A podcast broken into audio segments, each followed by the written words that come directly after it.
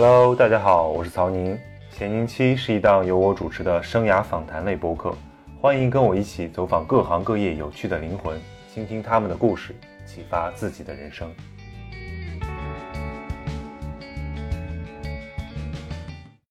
就在上周，诚品书店宣布从深圳撤出，一时间，为什么经济发达的城市却容不下书店，再次引得人们议论纷纷。今天，我们就和一位身在深圳的资深书店经营者来聊一聊实体书店的是与非。大漠之前在企业的人力资源部门工作过七年，做过三年的全职公益人，可他最后却选择了书店作为自己的安身立命之所。在我读书期间，大漠在上海经营的荒岛书店可以被称为整个五角场的文化之光，有着上乘的学术书籍、特别的空间结构和丰富的文化沙龙。但无奈，这个小而美的存在不得不向经营压力低头，在2018年仓皇收场了。从那时起，大漠转战深圳，在最繁华的商圈开始经营一家电影主题的库布里克书店。可在疫情期间，库布里克从去年年底到今年年初，已经相继关掉了自己在杭州、重庆和上海的三家门店，只保留了北京和深圳两家。其实，书店的困境本身也是电商对实体零售行业冲击的表现，再加上房租高昂、积重难返，地心难以吸引高端人才，这些条件共同制约着实体书店的发展。大漠说：“人潮人海，奔流不息，这个时代对每个人、每个行业都有裹挟和吞没感。”但走得很慢不怕，只要不停下脚步，相信总会找到合适的方式。我们这一代的公益人，既没有承上，也没有启下。嗯。但但我自己心里面没有会觉得，实际上它还是有承上启下的。嗯。就是我们会说承上的概念是什么？就是公益它本身可能会啊，最开始我们都会说它是一个行政摊派。嗯。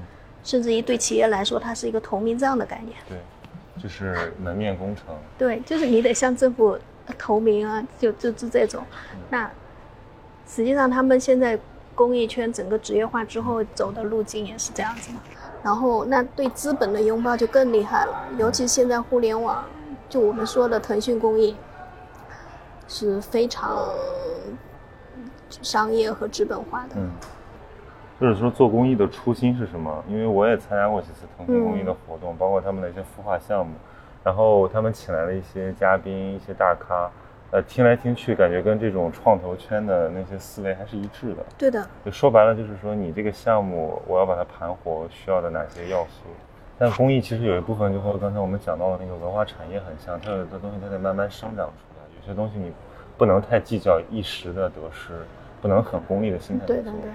就是一个生态要慢慢形成，那这个东西你要用一种很资本和很商业的方式去做，其实是做不出来的。这个这个实际上就跟我们文化圈说的，你你要生存，你是需要资本的。嗯，就就跟我们现在其实也是背两头，就是你你如果要发展好，那你。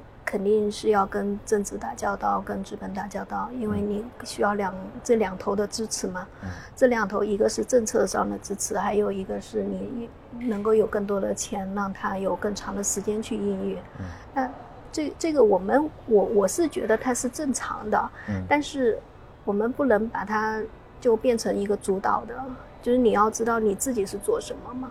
你你自己如果是想更偏向文化性的，你。不能说把这两个东西作为一个主导，尤其是资本。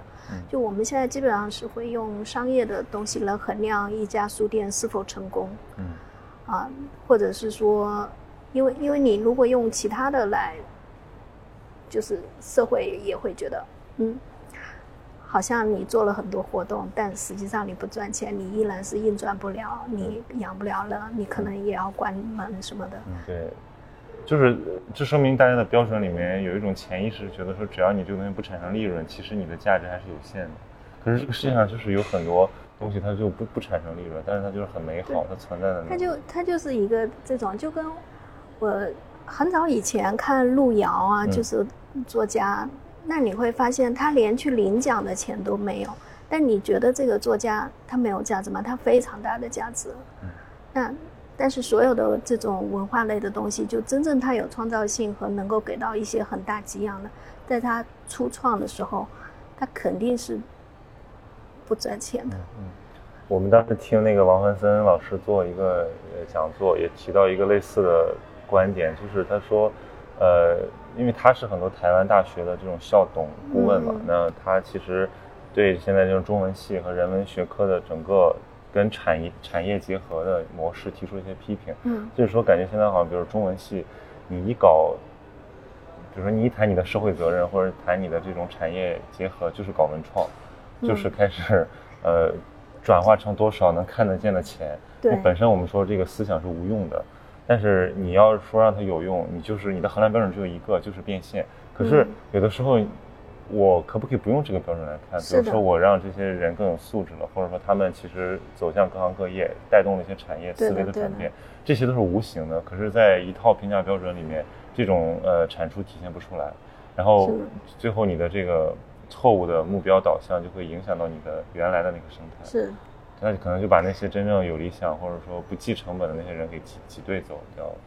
我就我们会觉得很可惜，一个文化产业，你说是。做文化，但其实是打着文化的名义去圈地、去创造利润。就是它是消费文化，但是这种消费文化是很难给到文化本身更多创造性的东西。就这种情况下，我们可能想做一点呃纯粹的这种文化的东西，就最后就不得不走向独立。就是我们做独立书店，或者像像那个单立线那样，就是我做一个东西。我自己养活自己，嗯，你也别管我，我也不不掺和你们的事儿。对我，我自己找到自己生存方式。嗯嗯。当然，我会觉得你的内容真的好，它是可以自循环的。嗯。比如我们香港店的话，实际上它也没有说赚钱，但是基本上是能循环。它它有很多。对，油麻地包括太古地，他们会会有很多活动的，就是文化类的活动。他们有很多基金会会支持，就当地的一些公益基金会会有对于文化产业的一些支持，他是是可以向这一块有一个扶持的。嗯，好像他们政府也有扶持了，就是你可以用现成的办法去做很多事情，但是可能本身是不赚钱，但你可以找到相应的一些扶持的。对，你之前考虑过进入到一个文化出版行业做吗？呃，没有很特别去想这个问题，但是当时有想，其实是就是公益的一些东西，让我觉得就它本身的发展是就是不是我想要的那个状态，太商业化了，或者说太又有点变味儿了。对，就是我会觉得志愿者职业化之后，志愿者这个东西概念，它就跟你最开始的那个就不太一样了。嗯，实际上你。并没有去解决问题，嗯，那还有一个就是成为资本方的一个品牌宣传口，就就相当于资本这个东西，他们本身可能去投入广告做品牌美誉度或者做别的什么，那你投入做一个公益项目可能也会更好。这其实会让那些比较理想化的公益人比较失望。嗯，对，还有一个是它离落地的，就是会更更远了。然后我们会觉得自叫自下而上的东西会少了，嗯，然后更多的还是自上而下。那这种自上而下是我们千百年来都是这么操作的嘛？对。但这个东西实际上不太会破题的。其实发现那个所有行业有活力的都是自下而上的。对。对，上面能做的就是说在发现正确的方向的时候给一些鼓励，给一些支持，这就已经不错了。是的。就不要上面弄一个东西下来。所以这就是为什么现在的政府文化项目、文化工程，到最后，呃，效果都很差，没有绩效评估，然后可能也逻辑也不对，然后最后变成了面子工程，对吧？对，政府也挺头疼的，说我们投了那么多钱，他也很好心，他也会觉得我是一片真心想要做一些东西，但是最终为什么要这样？但实际上这个问题就是。你不在落地的东西，你你离实际是有差距的。就那个东西可能只是你的想象，嗯，对，这个想象跟现实是有差距的嘛。其实就是文化行业是这样，包括各种科技产业是这样。孵化那那么多高校外面的这个产业孵化园，你看现在基本就是没有什么人了，就基本就跟死的一样，烧钱烧几年，然后一看不行了，或者换了一任主管之后，就立马撤掉。那这个成本最后算谁的？其实这都是一些无效投入。那这些钱如果用一个比较嗯符合市场逻辑的方法去运营，其实可以产出很多好东西。一方面是这个真正的需要钱的、需要孵化的产业没有钱；另一方面是大部分的这种文化工程、产业工程，呃，把资本给浪费掉了。嗯。其实实际上还有一个，我觉得是我们长期以来的思维方式都是家长式的思维方式，会导致的问题。就跟我今天还在跟朋友讲那个，呃，今年是民间登山三十年嘛，我说想做一个这个类型相关的，跟环保有关，然后就讲到深圳本土的磨坊，然后说磨坊是一个很奇葩的团队，就是他们可能也没有。很大的一个背景，但是他能够在这个城市做徒步做到十万人，嗯，但是后期也是，就上头很害怕嘛，就基本上不让你做，然后会有各种理由，但实际上没有。那我我我就跟他说，实际上这就是官方对民间的不信任嘛，对于你的自自己的组织力和各方面都不太信任，所以会导致，然后他们说就怕出事嘛。那你官方自己组织也可能出事啊，所以他一般也不会搞这么大的事儿。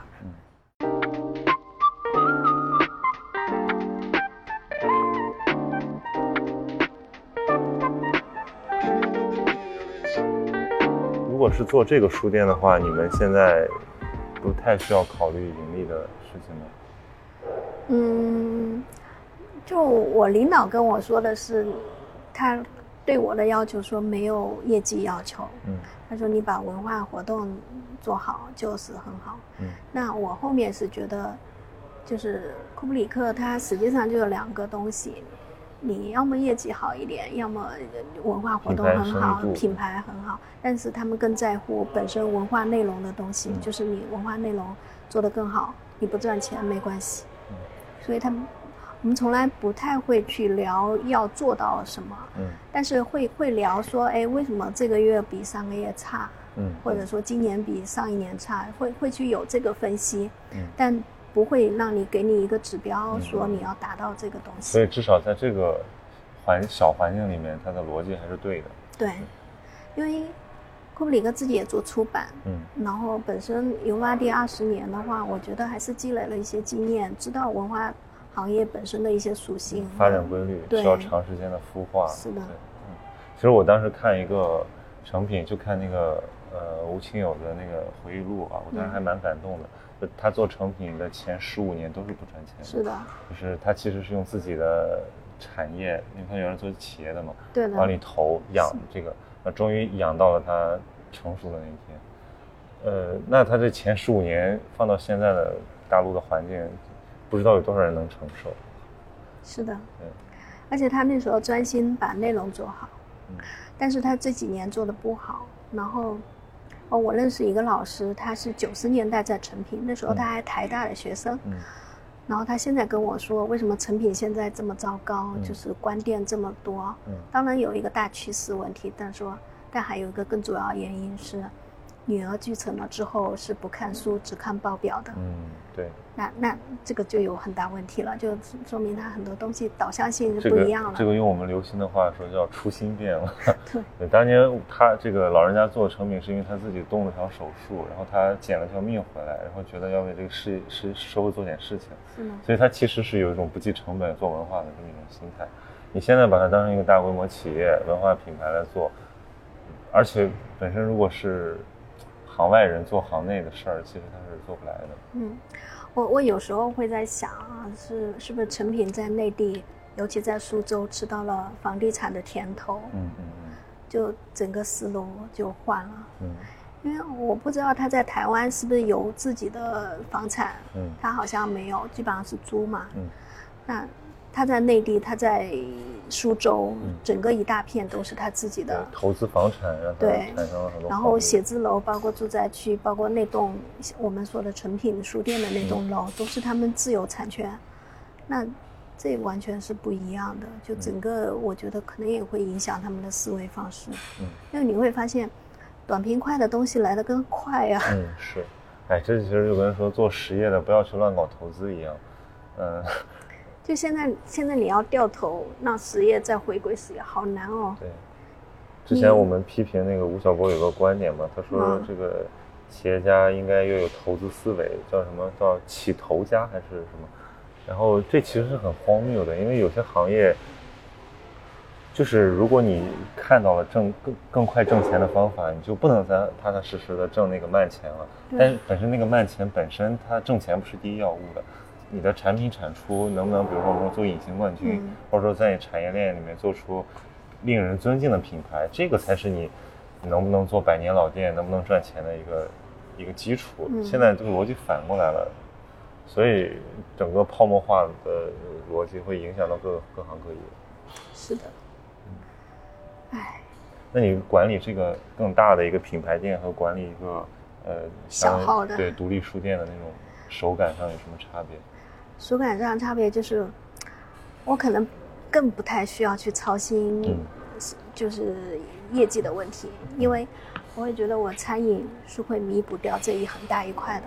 那我只需要去把内容做好，书选好，活动做好，文化内容做好，那我会觉得它本身就是一个正向循环的过程。嗯，有没有那个，比如之前是在上海嘛？还是在高校周边？现在来深圳，在深圳最繁华的商圈之一。就这种差异，对对，你的相当于是你的受众群体变了的那种感觉，从选书上啊，或者说从这种活动风格上。按照我自己的做法啊，我不太根据周边人群去做内容，嗯，而是根据我自己有什么或者我觉得什么内容好，我来做，就是不太对别的影响，无论是外围环境还是怎么样，因为我们会觉得这个东西就是好。那它在任何地方，它都是可能好的，嗯，都有可能有人会接受，嗯。那看深圳的整个消费群体有什么反应？或者你对这个群，你对这个城市这种文化氛围的观察？就我来的时候会有，就大家会说到，哎，深圳实际上没有多少文化，然后看书的人也很少，然后他们对于文化的这个见解看法也都比较浅，嗯。后面我把这个问题去跟飞地啊、跟旧天堂的朋友去聊这个事情的时候，他说：“你这是不对的。嗯，你你首先就不能去刻板的去把一个东西定为一个，它它只是一个过程，它它本身就包括我们说啊，旧天堂啊、飞碟他们做的内容也并不会很差。嗯，那他们为什么能够？他们也生存了好多年啊，十几二十年，那。”说明它本身就是有需求的，问题是你提供什么，而不是人家需要什么。嗯，你有没有通过长时间的积累把这些人找到，而不是，就是说你总有一些目标受众。对，就是比如说我做活动，肯定还是从自身的东西出发，就我我我会觉得我有什么东西，然后我觉得这些东西比较好的拿进来了。那我在公益圈待了这么久，那可能跟公益圈的人会更熟一点，那我会觉得。实际上可以做一些东西，包括我也会觉得，啊，公益行业本身现在也是在走的，就它的路子越走越窄，然后它离普通公众越来越远，因为它职业化之后，这个东西就是大家对于志愿者可能也会有很多不同的非议，那我会觉得它要离公众更近，那这样子的一个场域的话，我会觉得它本身就是一个窗口，它可以去做一些啊倡导性的或者。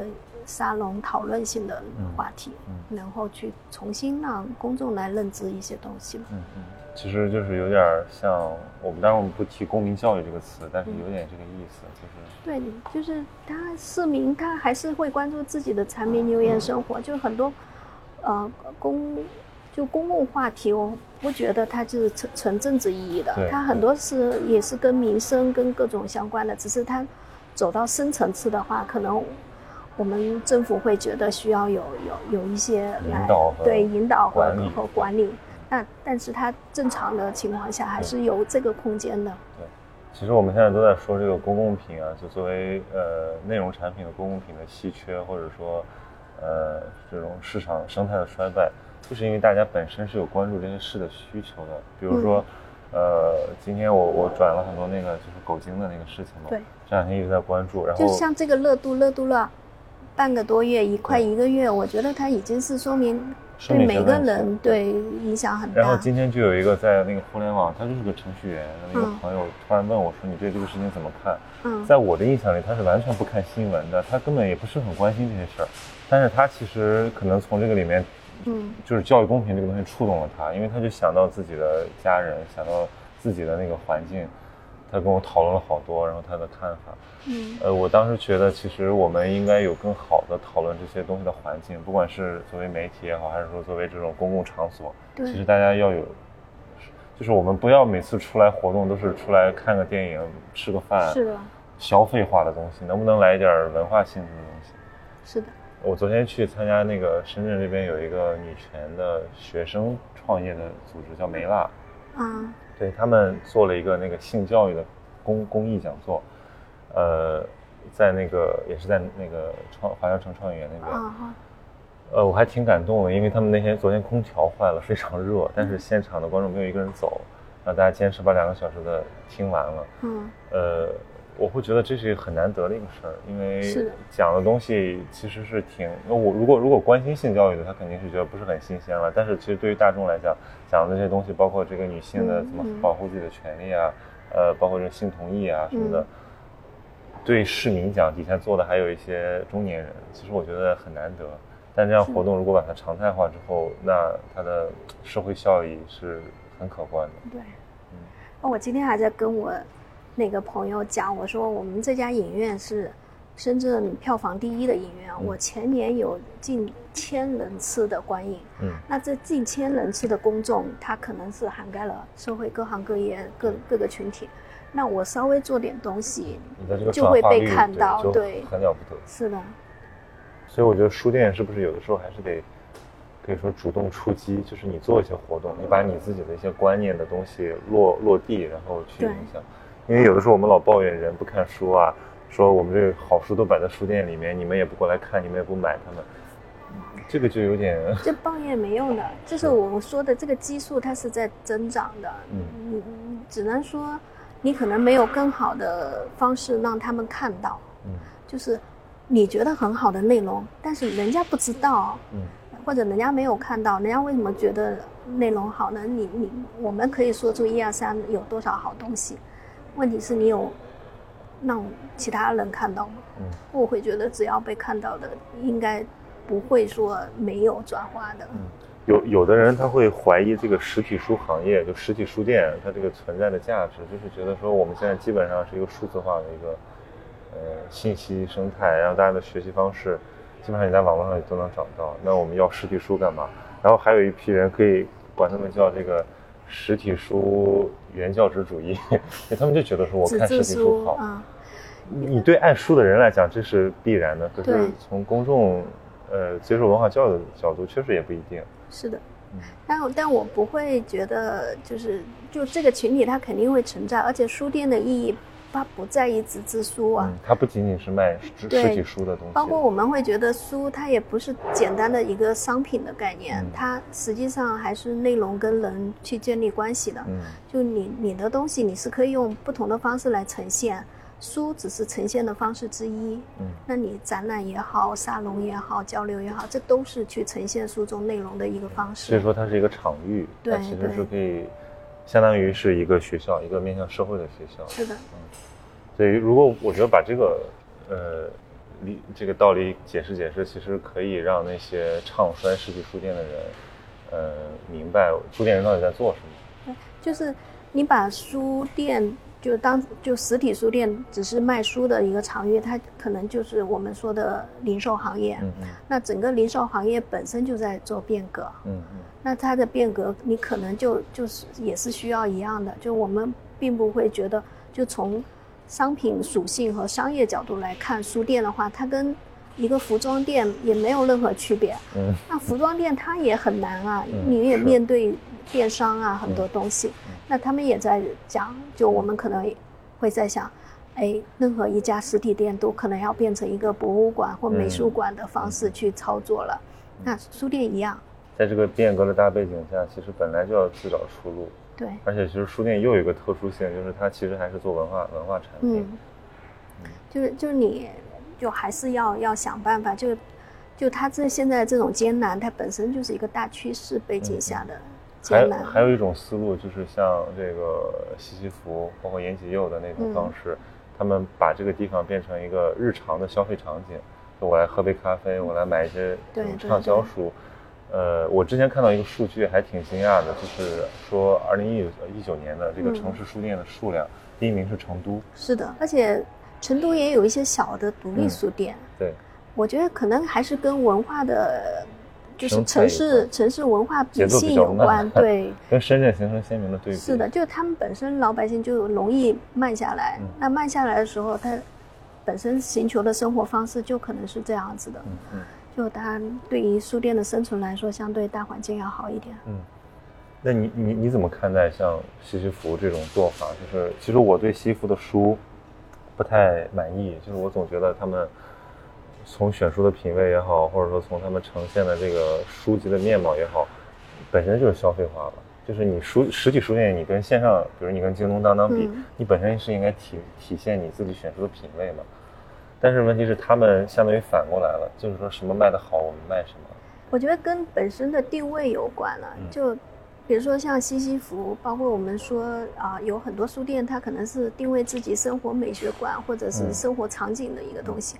它书和文化本身可能并不是它主要的一个经营内容，嗯，那我会觉得这都无可厚非了。而且书本身我们会说也会有不同层次嘛，就大众接纳书的时候它也会不一样。那那只要有人看书，我会觉得只要不是太差。当然我们自己从做过学术书店的人来说，就会觉得有些书就是误人子弟，确实很糟糕。但这个事情没办法，它是一个过程，有市场的选择。对，就是可能比如说让让一个普通读者去这个呃什么季风书园、去荒岛，或者说去这个万盛书园，都会产生一种我不知道在这干嘛抗拒感。他会觉得好难哦，我这每本书连名字都没听过。对对，我为什么这么痛苦？对。所以其实可能是需要一个过渡吧。我像比如说对我这样的读者来讲，我会觉得在西服没有归属感。这种逛书店本身是很有乐趣的，是的，是是去淘书的。但是对于这种千篇一律、这种千店一面的这种书店，我是很抗拒的。它它有时候标准化也是为了节约成本。嗯，就是一套模式，然后复制到各个店里去。就跟像库布里克，他不太那个，就我们实际上上面总部没有没有做活动，没有说选书什么的。任何对每一家店，它有自己的特点。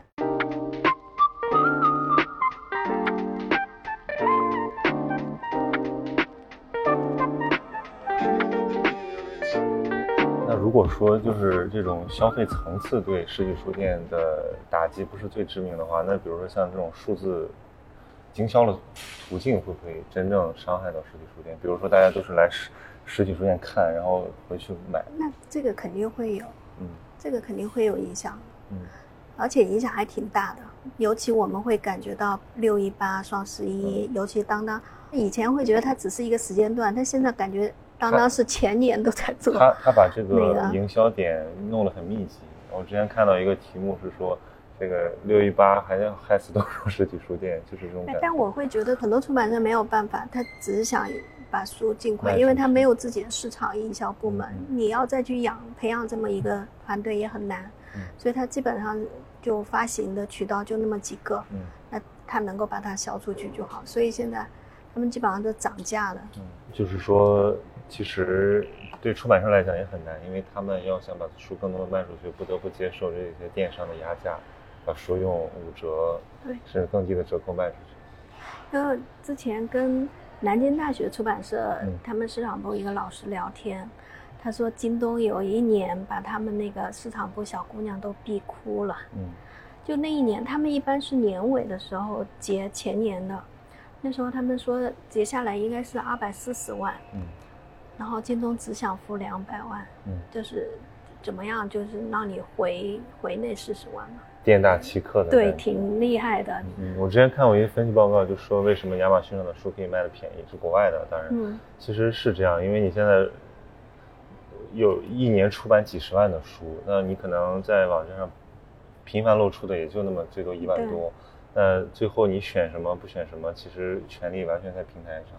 然后他这个时候可以，就你就变成一个小姑娘，任人打扮的小姑娘，就被他们来控制。是的，我我觉得这个可能是对整个的实体的出版行业和书店行业最痛苦的一个转型的要求了。嗯，就你因为你没有办法掌握销售这个渠道。对的，不过我觉得现在有一个改善趋势。嗯，新华文轩他们在做一件事情，就。在做全国性的一个中盘，嗯，那这个的话，对于小书店来说，我觉得可能会有比较好，嗯，因为它的那个结算方式比较好，嗯，它首先新华的发行渠道，基本上各家出版社都会找新华来发行，那它那个结算渠道是我只要给他一个保证金，比如说我给一万的保证金，他给我授信三万块钱，就我基本上可以进货三万，但是我的结算方式是按照我的销售，嗯，来结算的。那基本上就是，呃，对于小的实体书店来说，他可能只是压一万块钱，嗯，那他可能前年可流动的资金是三万，那这种进货量，我觉得对小书店来说是 OK 的，这还比较友好的。对，就，但是他们也是这两年才开始做，嗯，那我觉得未来会会看到一些趋势吧，因为像英国，我我们去年是接触了英国的一个，他说是英国最大的中盘，嗯，然后。他们基本上会对小书店来做很多的互动，嗯，就就他们会掌握更多的呃渠道，就是老师活动、文化类的交流，包括本身它的发行是放在他这，所以它可以价格上专门来针对独立书店做一些啊导向性的东西，嗯，所以会觉得可能这种模式啊，就新华可能也在学这套东西。嗯那我们也是刚开始接触他们啊，最终效果怎么样还没不知道。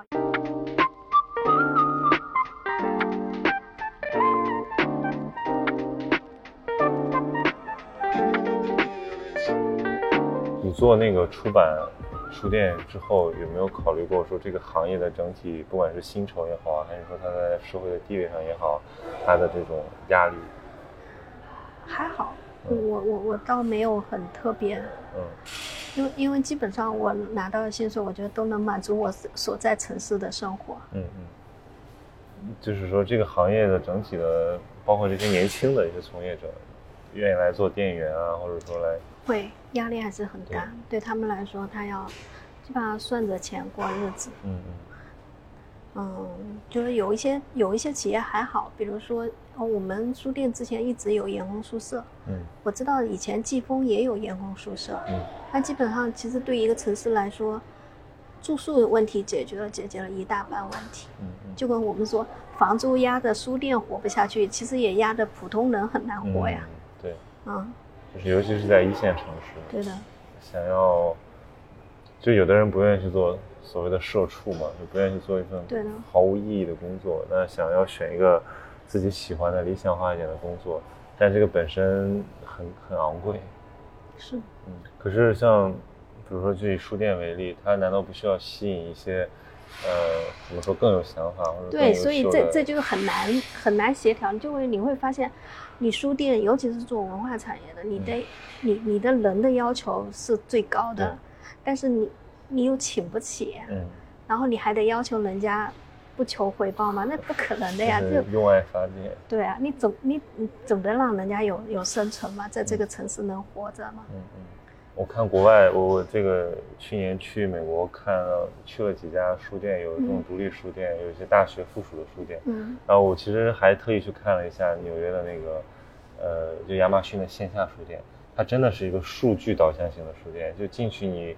看不到什么编辑推荐啊，什么呃，这个什么有个性化的推荐。纽约时报它其实是有有一些榜单的，比如说，呃，这个是 Kindle 用户三天内读完的，这本这本书非常好读，非常完完完成度很高，然后是什么评论过一万的，就真就是这个书是真的流行。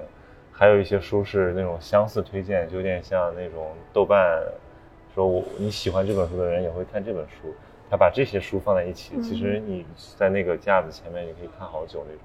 然后包括它整体的逻辑也是这样，就是它是用大数据，给相当于给你做了一个实体的一个推荐版面。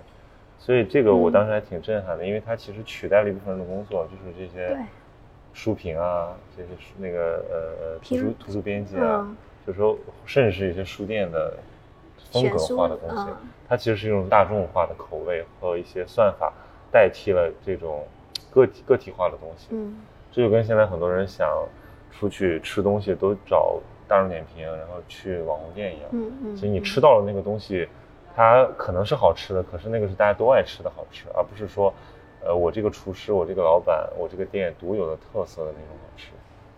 所以有时候我会觉得大数据这个东西。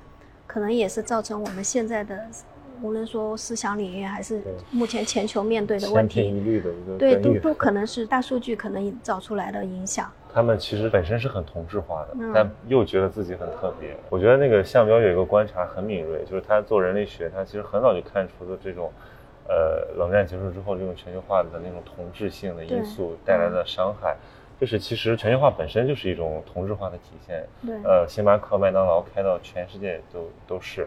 那我们一方面觉得说标准化了，然后这个方便了，呃，资本流动、人员流动，但问题是它的口味啊也好，它的整个的逻辑也好，全部是一致的。对。对，如果有一天你说，呃，我们不需要任何的独立的实体书店，我们就是全是亚马逊线下店一样，那还有什么意思？其实这个是一个很危险的东西。就我们在畅想这个地球村的美好未来的时候，有没有想过，可能这个本身是一种，呃，根本无解的单调和乏味。就是我们都是看着一样的东西长大的，然后产出的东西也大差不差，但其实没有什么特色。是的，我反而会觉得，呃，人的个体性不一样，反而是会产生更大的包容。嗯。相同的东西反而不太会包容，嗯，因为大家你相同，你实际上很难去说谁优谁好或怎么样。那这种东西，他内心，但人实际上他是要个性化的，他是需要有不一样的。就是人的个性化本身是因为成长经历和他的整个，就我们长出来就是不一样的。你像这种地域文化的不同，是现在年中国的年轻一代，其实他。可能是说真的跟国际比较对接了，嗯，可是问题是我们的生活方式还有东西很慢，就让我想起我有一个老师，呃，就玉哲俊老师，他经常讲一个东西挺好玩的，他说这个现代人都是一体三破的这种怪物，首先就是我们享受着这种后现代的科技产品，并且乐此不疲，呃，越来越虚拟化，生活越来越方便，呃，智能化的这种生活带来非常大的颠覆。但其次呢，我们又纠结于当下的生活方式，尤其对于我们中国人来讲，很多的文化习惯和这种社会传统的影响，导致我们跟现代生活之间有一种内在的张力。最后就是很多人一心还向往这种前现代的田园牧歌，所以这种一体三破的怪物，非常像古罗马神话中的那个三头恶犬，三个头想往三个地方去。所以，其实某种程度上来讲，现代人的很多焦虑是源于这种身体、思维和精神的分裂。所以，年轻一代就后浪们，他们是有很多的新的生机，但是问题是，他们比前一代的优势在于，他们可能很小就获得了一些自主的东西，呃，接受了更丰富的信息和知识来源。但问题是，如果他们过早的认为我这个东西就是全然没问题的，我是对的，嗯，这个是很大的问题。是的，他。不再愿意去关注别的东西了。其实，对，就他们对于外界接接纳和更多的去认知，好像没有那么大的热情。嗯，这也是个问题。过早确认自己的正确，对，过早确认自主性也是个问题。是的，对。其实我觉得对八零九零而言，那个就是一个打开视野的一个过程嘛。嗯，他可能会比较胆怯，然后可能会没有那么有自信。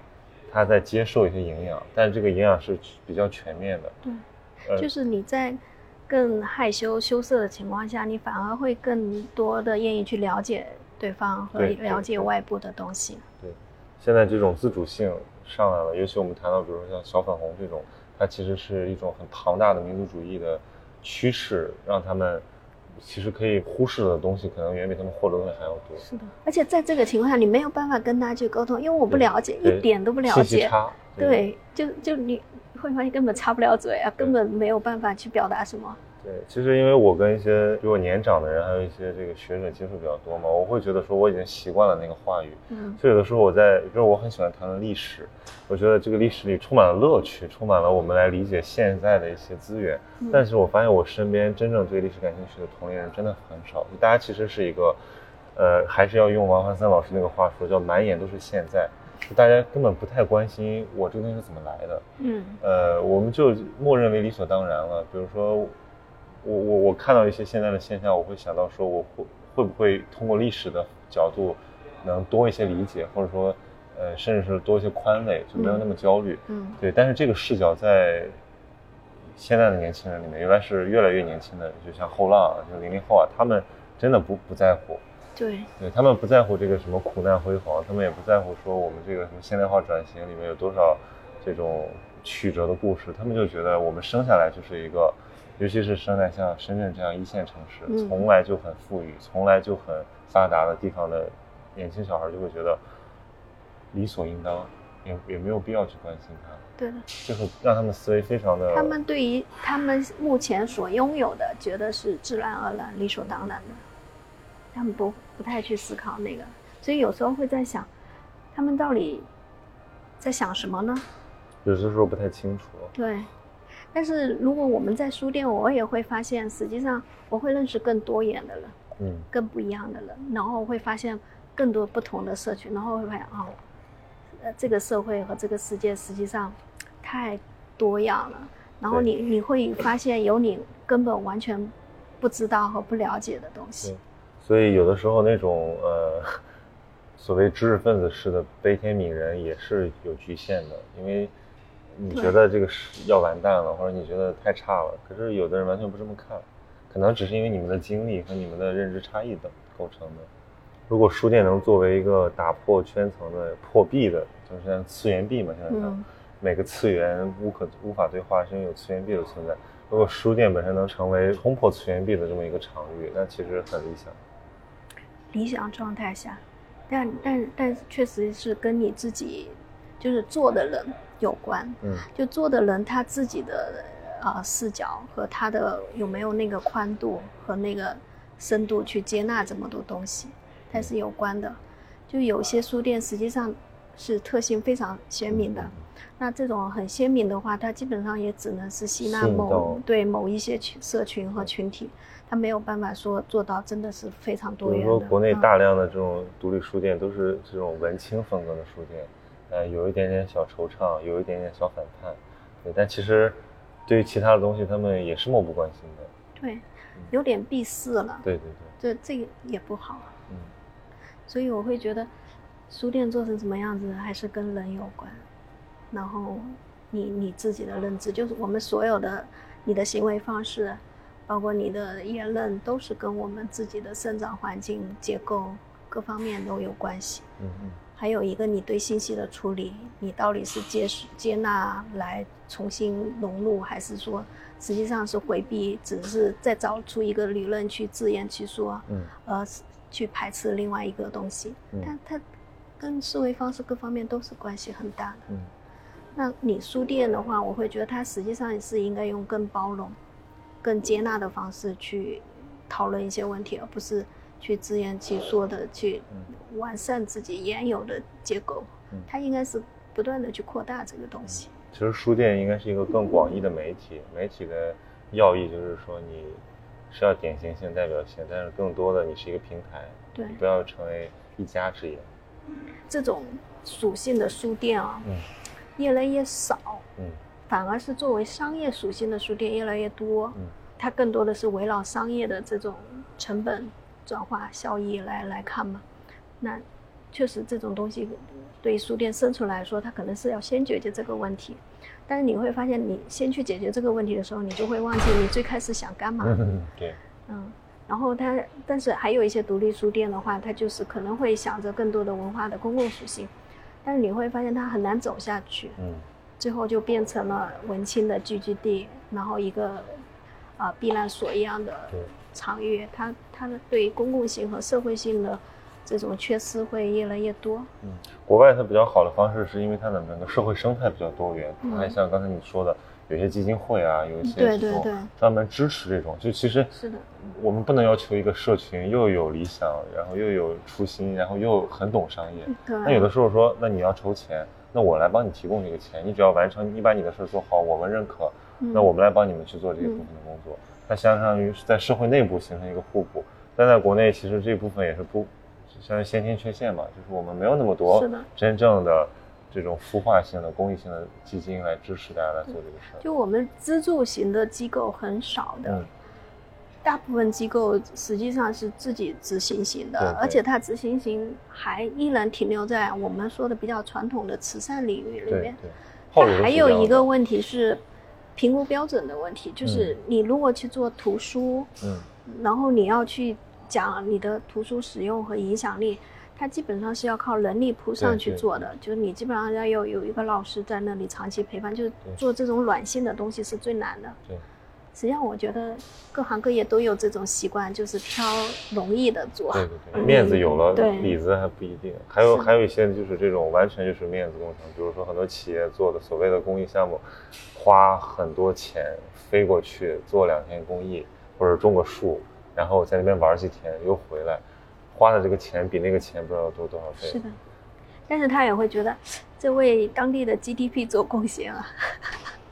就是这个逻辑，所以所以我觉得还是需要专业的人做专业的事儿。所谓的专业的人是，你在两个标准上都专业，一个是你的动机，你的理想化，你是不是一个这样气质的人？比如说你开书店，你知道你是个看书的人，对吧？对，如果你这个人又不懂书，那你做这个书店就很可疑了。